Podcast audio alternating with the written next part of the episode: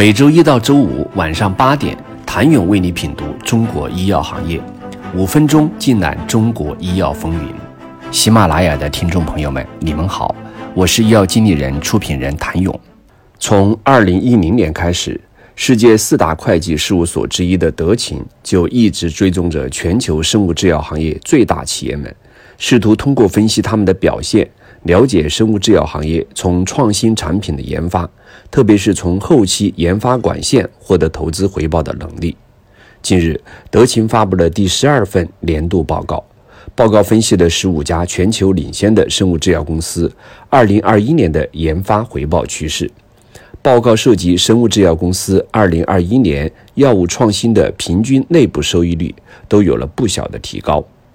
报告发现了五大变化趋势。第一，创新的预期回报继续呈现上升趋势。从二零二零年开始，生物制药的创新研发回报开始上扬，这一趋势仍在继续。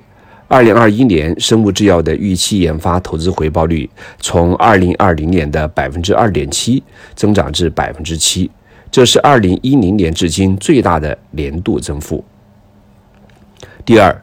过去三年将创新管线推向市场的成本有所下降。数据表明，过去三年里研发成本正处在一个不断下降的趋势中。二零二一年研发的平均成本为二十点零六亿美元，比二零二零年减少了三点七亿美元。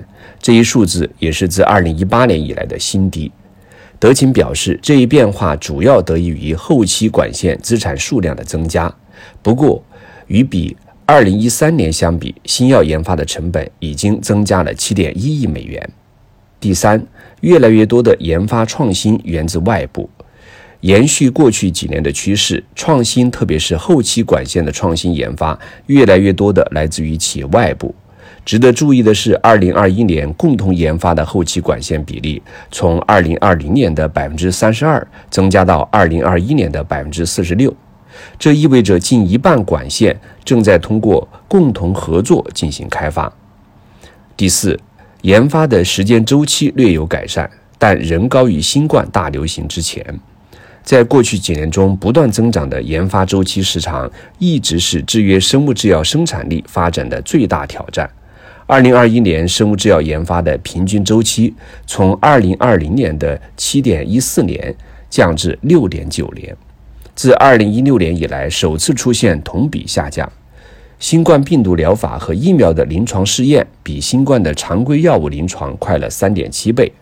德勤分析称，这也强化了优化药物研发流程或从根本上改变药物开发模式的必要性。第五，新冠大流行正带来变革的势头。德勤表示，应对新冠大流行的影响，给生物制药行业提出了新的挑战。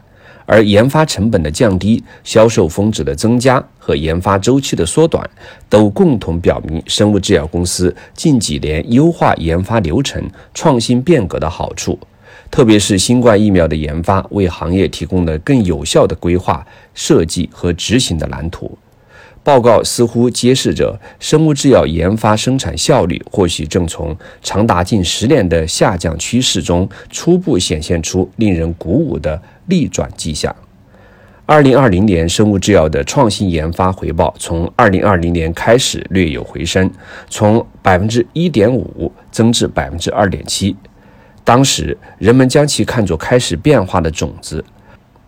二零二一年，种子继续得到滋养生长，回报率大幅增至百分之七，这也是二零二一年德勤开始研究以来最大的年度增幅。这一方面得益于普遍的增长态势，十五家企业中有十三家实现了正回报，二零二零年时则只有三家。另一方面，强带弱的迹象同样明显。二零二一年度表现最好的两家企业内部收益率超过百分之十八，表现最好和最坏的公司之间的差距为二十五点九个百分点，远高于二零二零年十八点六个百分点，甚至达到了自二零一五年以来最大的差距。在研发成本方面，报告所涉及的十五家生物医药企业，二零二一年在研发上花费了一千二百六十九亿美元，与二零二零年相比，研发支出增加了百分之二十八。与此相对，这些企业共有六十三个新管线列入统计，而2020年这个数字为45个。这些新管线为内部收益率贡献了百分之一点六的增长，预期终身销售额高达两千七百八十亿美元。另外，十五家企业共拥有二百四十二项后期管线。平均每家公司拥有管线的数量达到了十六点一个，这也是二零一三年以来的最高值。也正是由于后期管线数量的增多，二零二一年生物医药企业研发的平均成本略降至二十亿美元。想了解生物制药行业从创新产品的研发中获得投资回报的能力如何？新冠大流行对研发管线的影响以及其是如何改变药物研发范式的，请你明天接着收听。谢谢您的收听。想了解更多最新鲜的行业资讯、市场动态、政策分析，请扫描二维码或添加医药经理人微信公众号“医药经理人”——医药行业的新闻与资源中心。我是谭勇，明天见。